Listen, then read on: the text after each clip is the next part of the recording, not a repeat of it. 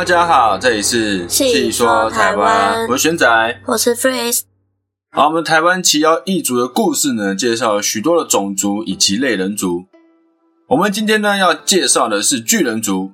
那今天这个巨人介绍完呢，基本上人类以前的种族，我们大部分都圆满了。以前的种族有什么？像是矮人啊，或是地精，或者是巨人，或者是其他像是蛇狼精这种类人种族，我们都介绍蛮多的。哦，对，就差巨人族了。这样，那一样也是从我们的原住民那里的故事会比较多。首先呢，我们要介绍的是巨婴巨人。是这个音吗？对，这个鹰，这个巨婴呢，就是指巨大的羊具。哦吼，没错，巨婴。这集十八禁啊！没错啊，这集十八禁啊。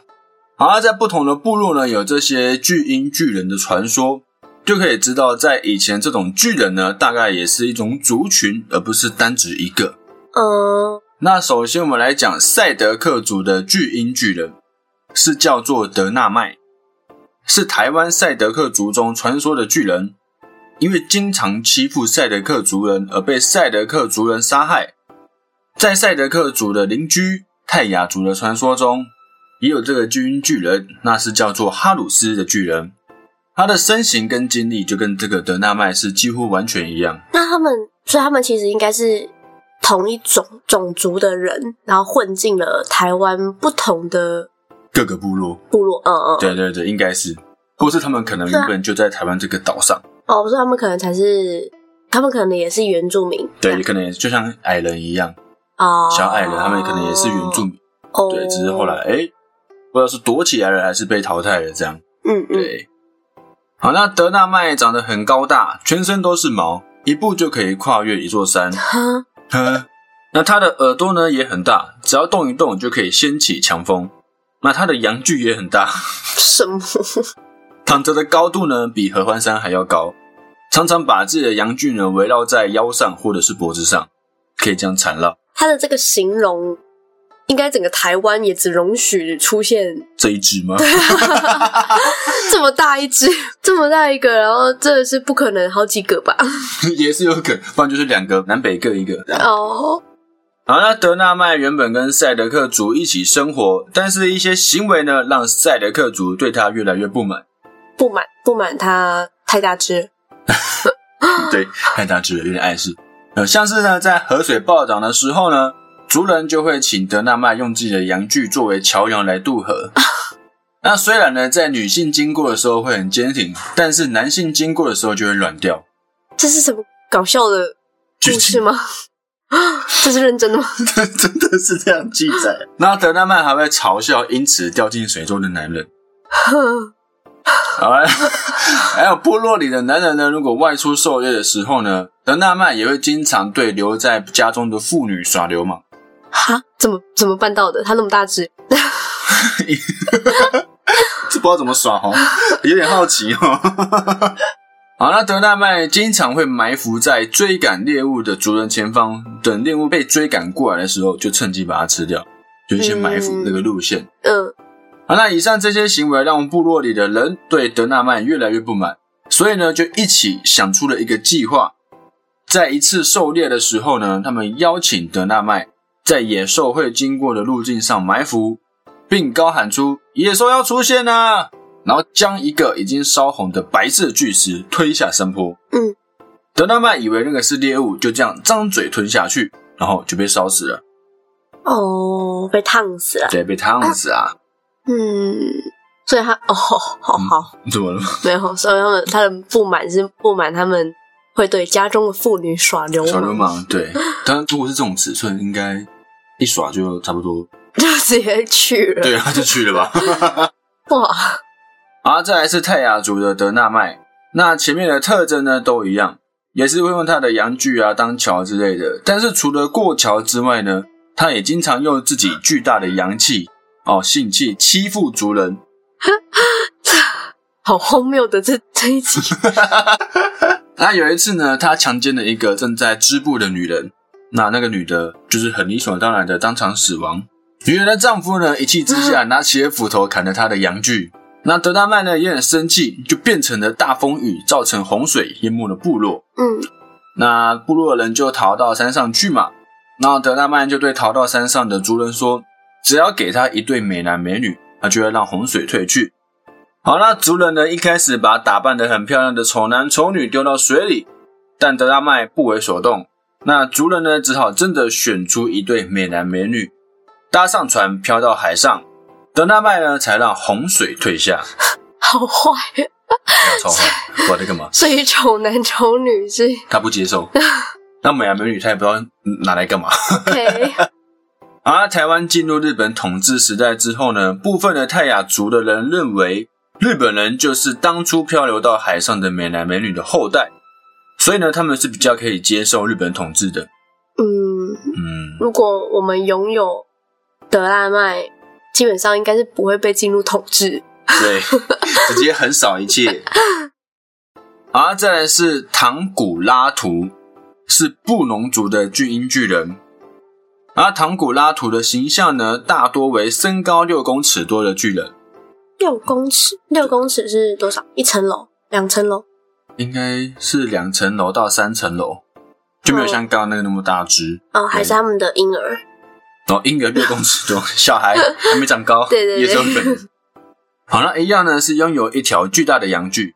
在传说中，唐古拉图没有固定的住所，而且呢会闯入部落中饮酒，饥饿的时候就会抓小孩来吃。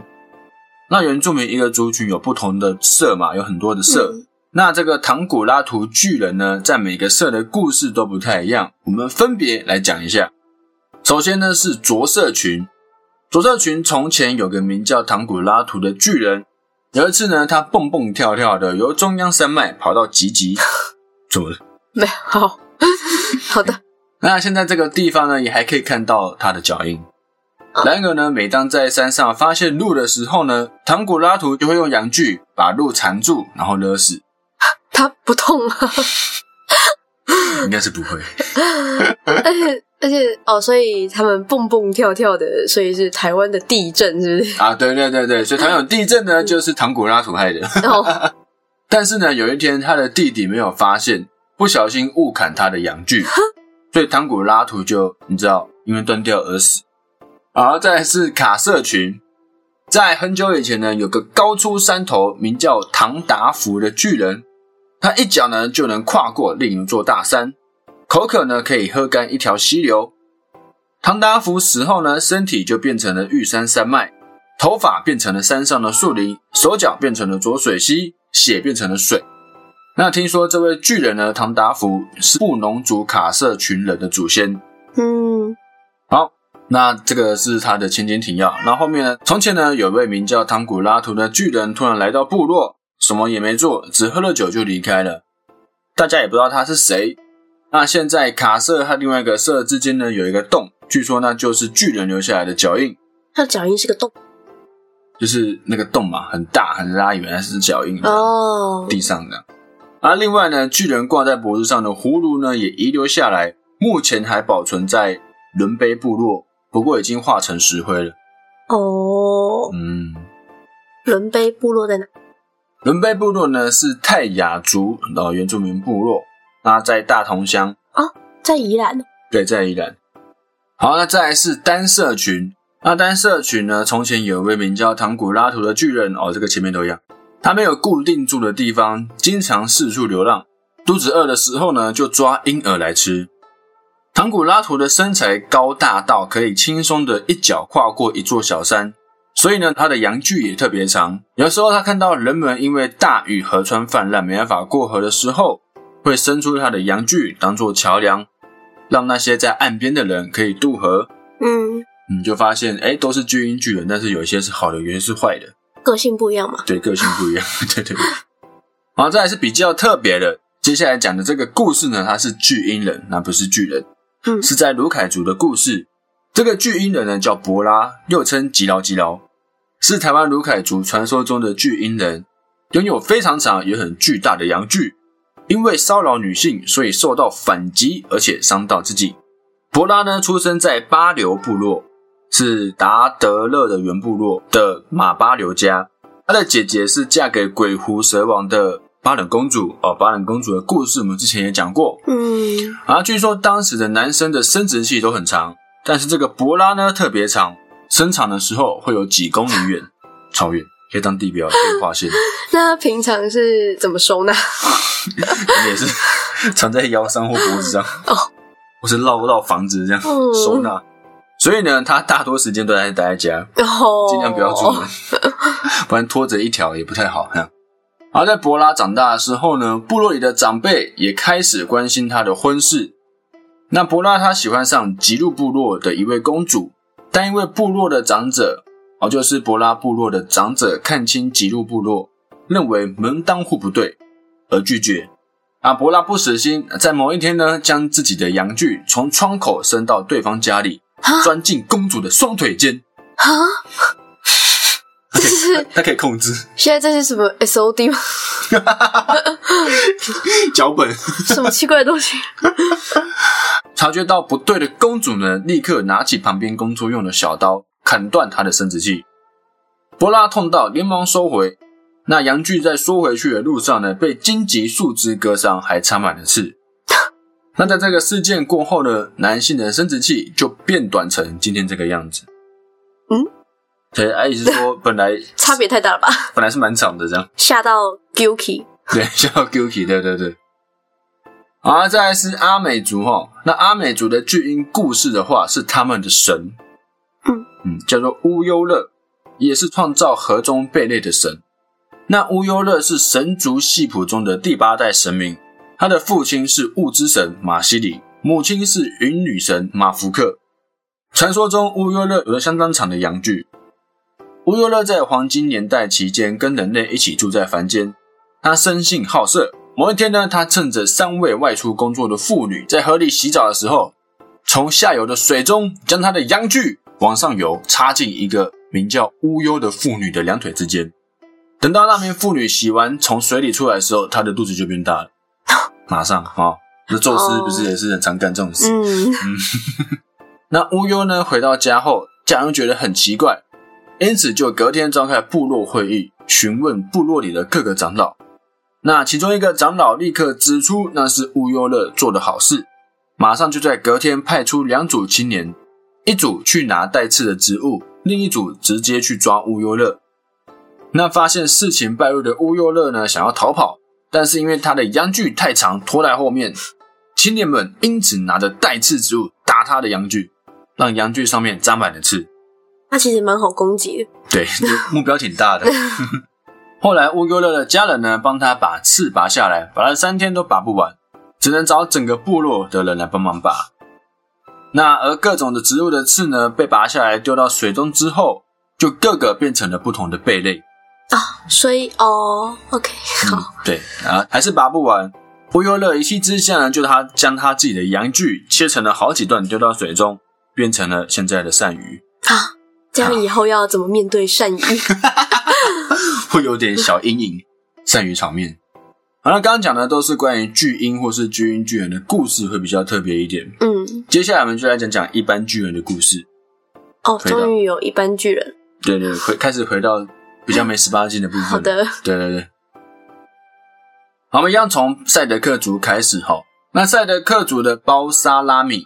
是赛德克族传说中的巨人，他的心地呢相当善良，最后因为杀了人后悔不已而失踪。那包沙拉米呢是住在山中的山洞，以山中的野兽为食物，经常随意出现在族人的周围。那他的身体非常高大，可以一脚跨越一个瀑布，但是也因为这样，所以他的动作呢总是慢吞吞的。嗯，那包沙拉米跟其他原住民族的巨人传说不一样。他的心地是相当善良，不仅不会伤害主人，还很常帮助主人。像是有台风天溪水暴涨的时候，族人只要大喊向他求救，他就会现身，然后拔起一棵大树架成桥，让他们通过。哦，这个就正常多了。那其他巨人是不会拔树，其他巨人就有现成的，就先用现成的，这样、就先不用出力这样。所以赛德克族人都很喜欢包沙拉米。但是呢，有一天，赛德克族人被其他坏人攻击，可能是其他部落啊，嗯有一些对仇恨攻击，就大声向包沙拉米呼救。那不知道坏人是什么东西的包沙拉米，把他们全部摔死之后呢，闻着他们的血的味道，才发现原来坏人也是人。嗯，对，然后这就让心地善良、从来没杀过人的包沙拉米相当的后悔，也很生气啊啊！怎么让我杀人呢？从此呢，包沙拉米就再也没出现过。虽然族人呢有找到他生活的洞穴，但是呢，里面只剩下他吃过的动物的骨骸，嗯，然后就从此就失踪了，就走掉了，哦离开赛德克族。嗯，太难过了。对，然后就啊，怎么杀人了？这样，然后懊悔、生气，这样，然后就离开。好，再来是卡达福旺。卡达福旺呢是台湾萨奇拉雅族传说中的巨人，虽然心地善良，但是因为接连发生的不幸而选择死亡。卡拉福旺和水莲部落人生活在一起，他心地善良，和当地的人和平共存。然后呢，他也有娶妻生子，哦他可以娶妻啊？嗯，也可以生子，辛苦了。你说他老婆吗？对，那有一天呢，在田里工作的他发现妻子没有照常给他送饭，察觉不对劲哦，他赶快连忙起身跑回家。跑回家的过程中呢，身上抖落的沙土变成了海岸山脉，哇，厉害哦，是多少多少？太多了吧？那随手丢下的土堆呢，则变成了美伦山。那回到家之后呢，他发现妻子已经被野狗咬死了，那儿子呢也不小心被自己给踩死了，失误。那他就很悲痛，从此呢自暴自弃，不再工作，饿了就偷族人的东西来吃，最后被抓起来。那族人发现他是小偷之后呢，都很吃惊。卡达福旺在惭愧和痛苦之下，也不愿意活下去了。嗯要求族人杀死他。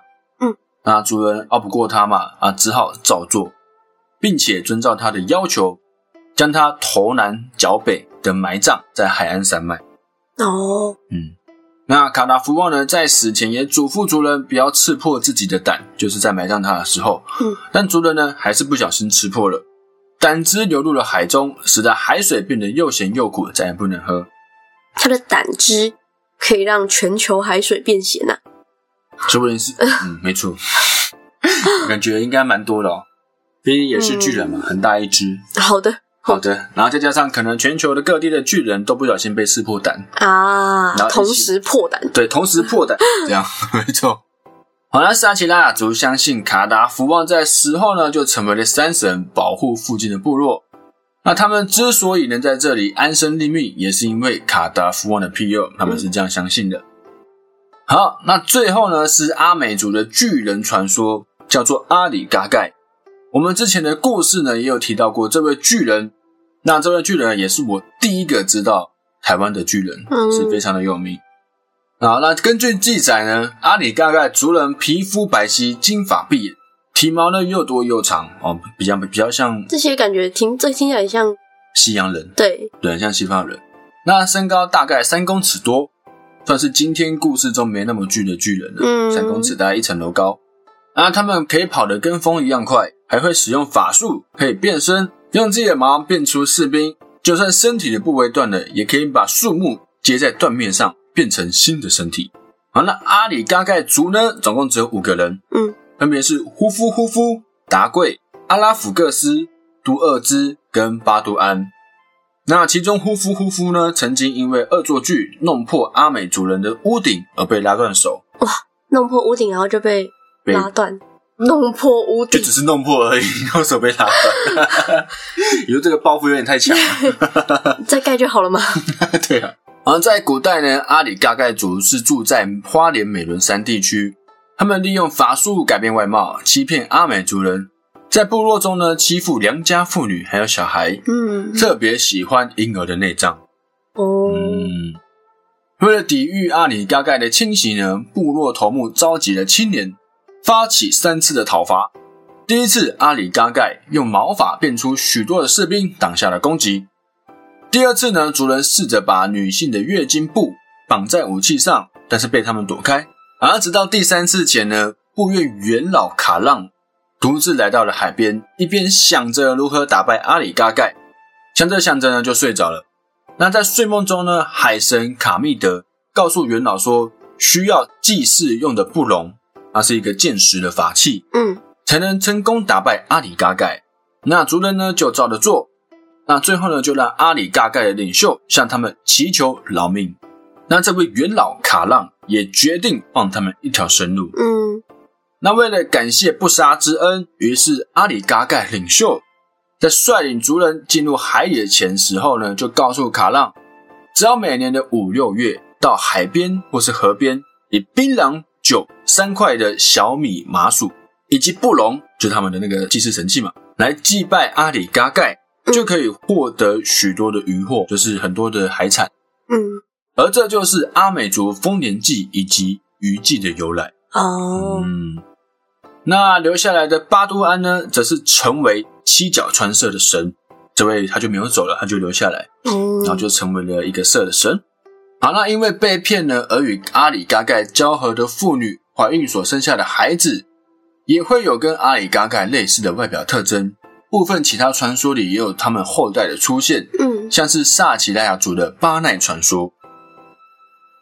好，那这就是我们今天呢台湾巨人族的传说故事。那当然也有很多的巨人没有讲在里面。嗯那我们就取一些，因为但其实大部分的巨人的故事都蛮相像的，所以我们就讲一些代表性的，就是只讲一个故事。